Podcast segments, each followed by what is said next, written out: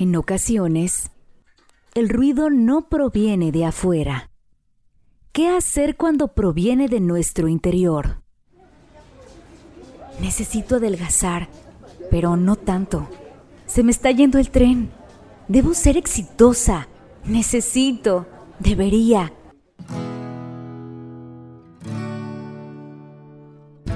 Te invito a hacer una pausa conmigo, aclarar tus ideas y recuperar tu paz interior. Soy Cristi Cortinas, psicóloga y psicoterapeuta. Te acompañaré en este proceso de conectar con nosotros y nosotras mismas. Bienvenidas, bienvenidos, Ser Infinito, el podcast. Antes de empezar, te quiero recordar que Ser Infinito es un espacio para ti, para que juntos reflexionemos sobre diferentes temas todos enfocados en reforzar nuestra salud mental y emocional. Al ser un espacio tuyo, cualquier cosa que te gustaría aportar, dudas o comentarios, siempre podrás hacerlo a través de Instagram a mi cuenta arroba cristicórtinas.serinfinito. Hola, bienvenidos a nuestro episodio número 31, en donde te comparto la plática que tuve con Monse, en donde reflexionamos sobre cómo mantener la estabilidad emocional con los hijos e hijas en casa. Espero que la disfrutes tanto como nosotros al grabarlo. Y pues sí, este, hablemos de, de, la ansiedad, ¿no? De la ansiedad de las mamás. Fíjate que justamente estaba yo pensando cómo iba yo a comenzar a hablar de todo esto. Este, mientras barría mi comedor y mi cocina y mientras tendía las toallas en el tendedero de la lavandería. Y justo eso pensé, ¿no? Este, de pronto, este, la, una de las ansiedades que nos pasa como mamás es compararnos con otras mamás. Y si, si ustedes entran a mis redes sociales y ven mis stories y mis fotos y todo, han de pensar que yo la paso genial y que estoy todo el tiempo de buenas y que en mi casa este, reina la felicidad y la paz y la armonía y que hacemos actividades de plastilina y manualidades y la tarea nos sale súper todo el tiempo. Y no, no es así. ¿No? Entonces, sí, no, sí me han escrito algunas mamás diciéndome, oye, ¿cómo le hacen? Yo veo que están, todo el mundo está leyendo libros, tomando cursos, viendo series de Netflix, este, y, y se la pasan bomba con sus hijos y yo me estoy jalando los pelos. Claro. Lo primero que debemos hacer es dejar de compararnos con otras mamás, porque número uno, nadie postea, este, yo no posteo barriendo la cocina y el comedor, ni subiendo las toallas al tendedero hoy en la mañana, no lo subí y no lo voy a subir, ¿no? todo, todo el mundo sube el lado bonito de la maternidad y el lado bonito de su vida en general, las redes sociales. A lo mejor hasta las amigas, cuando platicas con ellas, parece que ellas lo tienen todo súper domado, controlado, y a lo mejor no, no todo, ¿no? Hay algunas que se nos facilitan unas cosas y hay otras mamás que se nos facilitan otras. Y además todo, todas las mamás estamos en diferentes etapas. A lo mejor unos tenemos bebés y otros tienen hijos ya de 10, 11 y a lo mejor este unas mamás tienen tres, cuatro hijos y a lo mejor otras tienen uno.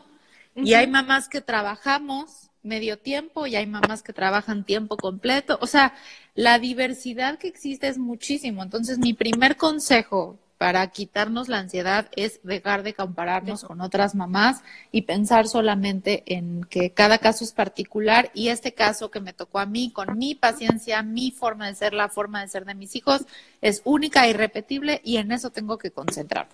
Perfecto.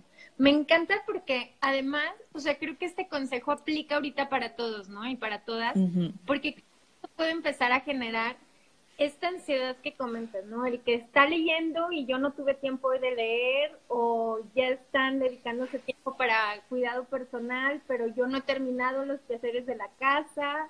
O, creo que este consejo aplica totalmente para todos. Y además, también creo, Monse, es importante porque si te dejas de comparar, tú como mamá creo que también dejarás de comparar a tus hijos, que eso también sí. puedes sentir esa ansiedad, ese peso para ellos y que también ellos están haciendo lo mejor que pueden en este momento. Claro. Y también hay diferentes personalidades, ¿no? Hay a quien le gusta hacer la tarea y hay quien la odia, y hay a quien le encantan las manualidades y hay quien las detesta. ¿no? Entonces, también sí, creo que lo más sano para todos es enfocarnos en la individualidad, o sea, en quién soy yo como mamá, cómo es mi familia, cómo son mis hijos, y no estar tratando de hacer lo que otras mamás están haciendo porque quizá a nosotros no nos funcione, ¿no? A lo mejor sí tomarlo como algunas ideas y practicarlo para ver si en tu caso aplica, si no, pues totalmente. Sí, sí, sí, totalmente, porque si no nos vamos a frustrar. Y luego creo que también hay días mejores que otros, ¿no? Mm. Muchas de las preguntas que me hacían era como, ¿cómo, no, así tal cual, cómo no perder la cabeza en esos días que no están siendo buenos, también como para no descargar todo con sus hijos o con sus hijas, pero cómo mantenerte con esa estabilidad emocional cuando no es un día bueno. Pues sí, una de las cosas que yo aplico es pensar, y que tú has hablado de eso también, pensar que todo va a pasar, ¿no? Que todo termina. También en los días malos pienso lo mismo. Pues este día malo eh, va a pasar, ¿no? Tiene 24 horas y se va a terminar. Y mañana vamos a tener una nueva oportunidad de empezar el día de diferente manera. A lo mejor hoy fue un mal día por algo en particular que sucedió, o porque yo no estaba en mi mejor humor, o porque yo estaba ansiosa, yo estaba preocupada. Y si yo me encuentro así, no estoy en la mejor disposición tampoco de estar disponible para mis hijos, ¿no? Entonces, Creo que eso es muy importante. Y lo otro que es muy importante es también pensar qué estrategias voy a ocupar mañana para que mañana sea un mejor día, ¿no? Porque también hay que ponernos en acción, hay que ponernos las pilas y a lo mejor hoy no es un buen día porque yo no estoy eh, disponible emocionalmente, pero sí tengo que hacer algo para mañana estar disponible emocionalmente. No puedo pensar que nada más me voy a despertar así, ¿no? Me voy a despertar más paciente, más tolerante y menos ansiosa solo porque en la noche me iluminó la luna llena, ¿no? Claro. Entonces sí, tengo que buscar estrategias específicas para yo estar mejor para mis hijos. Claro. Y yo creo que, por ejemplo, si detectamos que, que nos está pasando esto un día, es válido como decir, ok, hoy en medida de lo posible me retiro, este, trataré de no exigirme tanto de todas las actividades que tengo que hacer, ¿no? Como hoy me, me doy ese día de lo que puedo, claro que no podemos desaparecer completamente, pero a lo mejor sí dejar otras actividades para mañana y todo. Pero yo creo que si ya empezamos a detectar que esto ya lleva un día y luego dos días y luego tres, o sea, creo que ahí sí requiere como de otro tipo de estrategia porque si no ya, nos, ya estamos cayendo como en ese círculo y va a ser cada día más difícil salir, ¿no? Entonces, sí, si detectamos esto un día, creo que es muy bueno lo que nos dices como, ok, tómate este día para que puedas vivir eso que estás sintiendo, pero al día ya empieza a planear tu día siguiente para que no se vuelva como repetitivo esta conducta también, ¿no? Sí, totalmente. A ver, el tema de justamente de nuestro live era ese, ¿no? Este, lo que debemos de priorizar es nuestra salud mental y la de, y la de los niños. Porque aquí, mamás, vamos a salir triunfantes los que, los que tengamos y conservemos nuestra estabilidad emocional. No los que hagan todas las tareas, no los que tengan la casa impecable, no los que saquen la chamba este, excelente todos los días. De aquí vamos a salir triunfantes los que tengamos estabilidad emocional. De ahí se va a definir los que sobrevivamos a esta crisis o no, de verdad. Ahí está el punto clave. Entonces, nuestra prioridad debe de ser esa, ¿no? Cuidarnos y cuidar a nuestros hijos de la ansiedad, de la preocupación.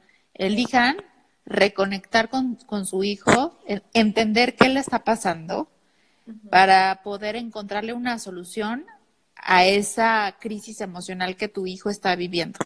Porque si no nos enfocamos en eso, en resolver la crisis emocional de mi hijo, de mi hija, mío o de mi esposo o, lo que sea, entonces las tareas diarias, tanto de la escuela como de casa o del trabajo, no van a salir, ¿no?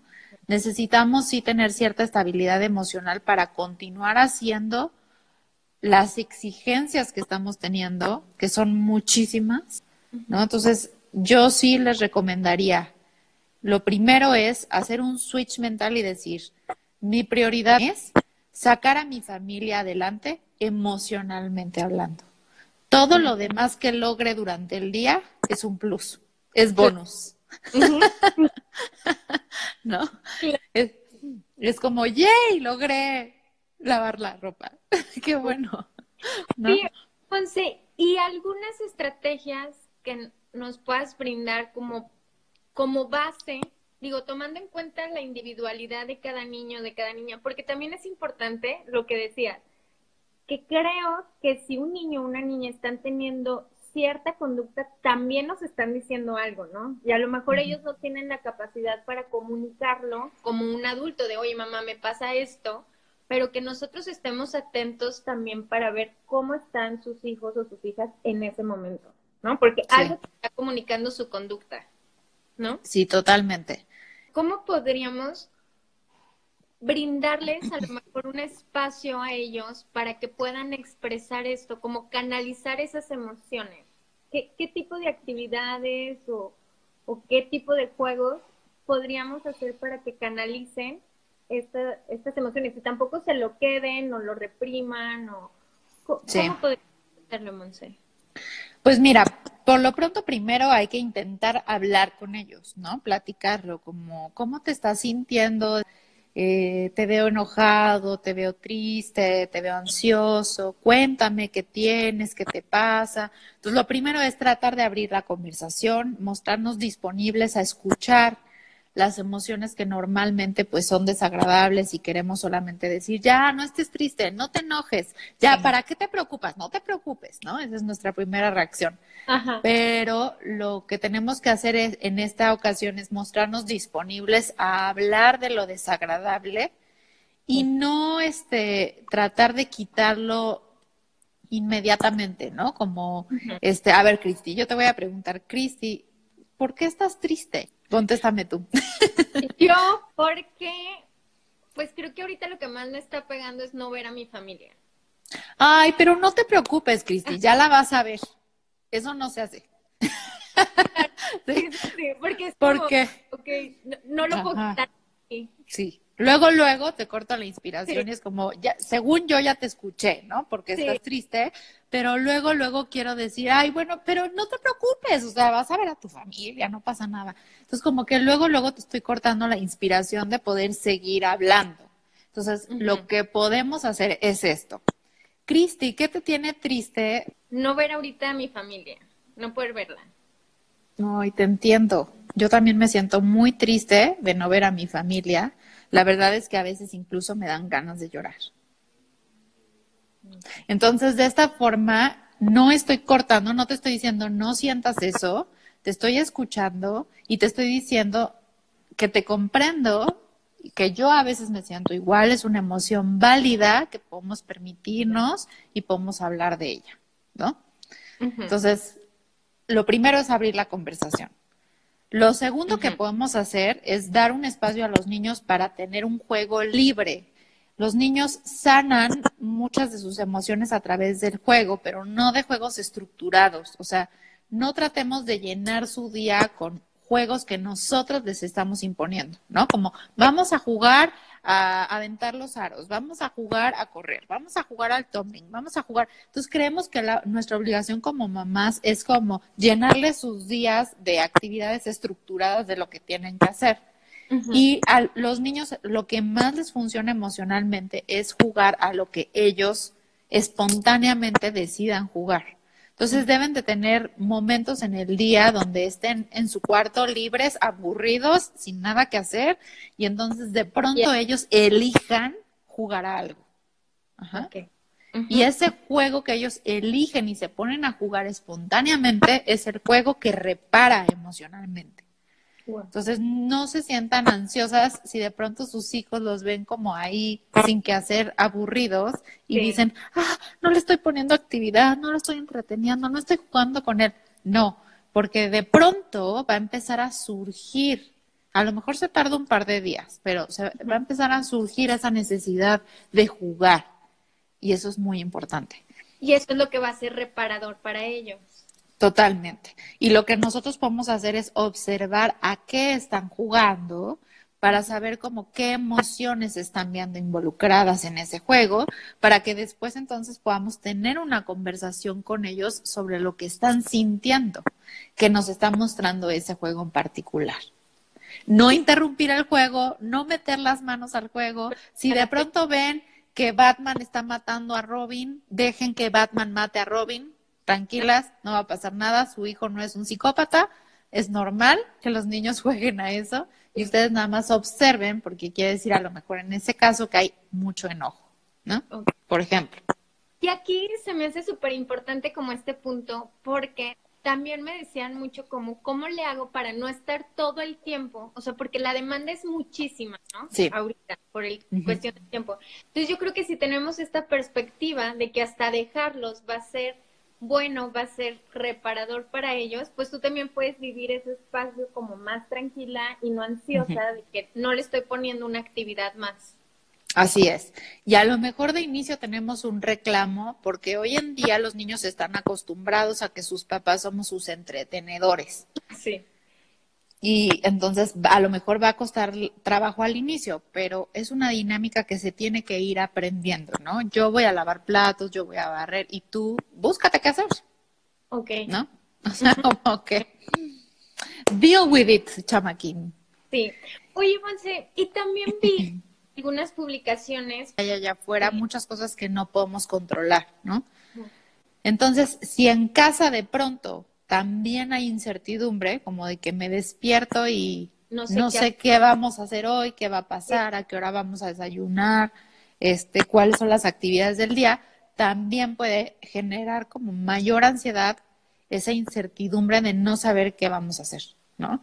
Entonces funciona mucho con los niños y esto lo hacen en el colegio también, tienen rutinas específicas, les ponen imágenes en el kinder, por ejemplo, de qué va a pasar durante el día, ¿no? Este, y lo mismo podemos hacer en casa y funciona muchísimo. Saber que nos vamos a despertar, nos vamos a vestir, lavar los dientes, después, bueno, o desayunar, lavar los dientes, después a lo mejor vamos a este lavar platos, tender camas, este, todo esto, ¿no? También hay, hay, hay mucha cuestión de que dicen, ¿cómo, cómo le hacemos este, para hacer los quehaceres de la casa y los niños nos reclaman y se enojan y no entienden que tenemos que hacer qué hacer. Involucren a los niños en el quehacer de la casa.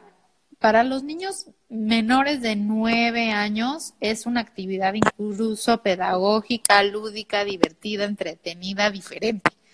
A los niños de esas edades les encanta lavar platos, les encanta barrer, les encanta limpiar la mesa, les encanta, de verdad, es simplemente que, que, le pongamos ese sentido como de juego, ¿no? Como medio Montessori. Les encanta ayudarnos a cocinar, entonces involúcrenlos, no los hagan como tú haces esto mientras yo limpio, no, vamos a todos a limpiar, es un trabajo en equipo, es una cuestión familiar, entonces involúcrenlos y póngalo dentro de la rutina las actividades de casa que les corresponden a ellos también, ¿no? Este, entonces sí, eh, pueden ir también a mi página Instamentita y ahí van a encontrar como todas las recomendaciones que les di para ir generando un ambiente amable en casa.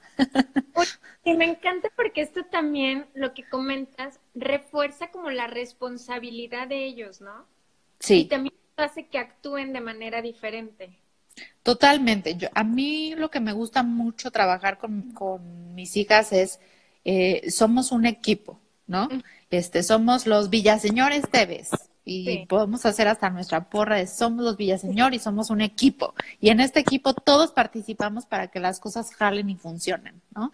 Entonces, si yo hago el desayuno, pues a ti te toca poner la mesa o lavar los platos, porque en equipo todos tenemos una función. La verdad es que es una excelente oportunidad para que si no lo estabas haciendo, lo empieces a hacer de involucrar a tus hijos en los quehaceres de la casa y que se vayan acostumbrando a sus funciones y sus responsabilidades y el rol que fungen dentro de esta familia que es en, donde todos ayudan de diferentes maneras, ¿no?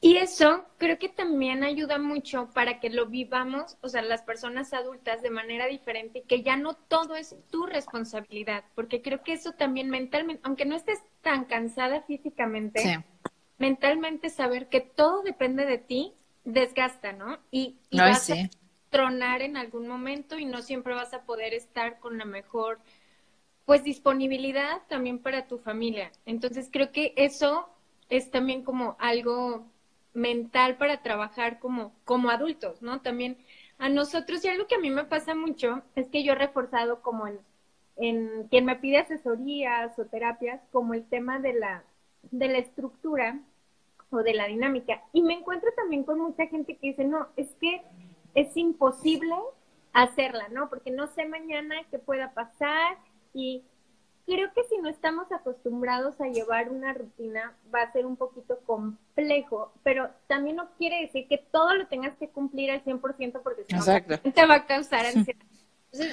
sí, como ahorita toca leer, ¿no? Entonces hay que leer. No, porque entonces sí. Ajá. Es como tener una guía de las actividades de ese día y, y, tú lo vas a ir modificando como sea mejor para ti, pero ya con una guía creo que también ayuda a disminuir esa ansiedad, ¿no? Sí, exacto, es solo una guía y parte de la adaptación este, incluye la flexibilidad, ¿no? O sea, si no somos flexibles de mente, este, nos va a costar muchísimo trabajo adaptarnos a esta y a cualquier otra situación de la vida. Entonces, hay que trabajar mucho nuestra flexibilidad, qué tan flexibles somos a modificar las cosas, este, a ser capaces de hacer cambios en nosotros y en nuestro entorno para que las cosas fluyan mejor, ¿no? La flexibilidad es súper importante. Entonces, sí, una rutina, este, Cristi, yo lo recomiendo muchísimo para bajar la ansiedad. Y este, y también les decía yo esta parte de que conviertan su casa en un Montessori y hagan las cosas fáciles para ustedes y para los demás, ¿no? Como este poner los platos de los niños a la mano de ellos, llenar toppers en su refrigerador con botanas disponibles para que ellos abran el refri y los saquen y se los sirvan solos. Este, no ponerles una jarrita de agua que no pese a la mano o el garrafón a la mano para que ellos tomen su vaso y se puedan servir solos. O sea, háganse ustedes la vida fácil, haciéndoles la vida fácil a sus hijos, involucrándolos en que cooperen. Mi objetivo con estos episodios es que nunca olvides que no estás sola y que estoy aquí para acompañarte en este proceso y en este camino de la vida. Te acompañaré con todo mi profesionalismo y corazón, porque lo más importante es que tú te sientas bien. Ser Infinito, el podcast. Un acompañamiento desde el corazón.